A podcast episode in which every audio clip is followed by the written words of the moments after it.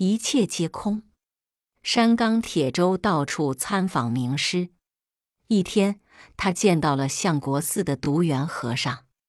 为了表示他的悟境，他颇为得意地对独圆说道：“心、佛以及众生三者皆空，现象的真性是空，无物、无迷、无胜、无反、无失、无受。”当时独圆正在抽烟，未曾搭腔，但他突然举起烟筒，将山冈打了一下。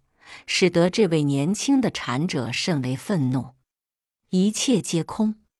独圆问道：“哪来这么大的脾气？”